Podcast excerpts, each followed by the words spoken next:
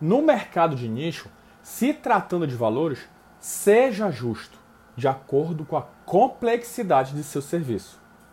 A fotografia 360 graus, por ser complexa em sua execução, do início ao fim, e eu digo isso desde a hora que você chega para fotografar até o momento de entrega do serviço pronto, são diversos processos integrados, onde falhou em um, já era.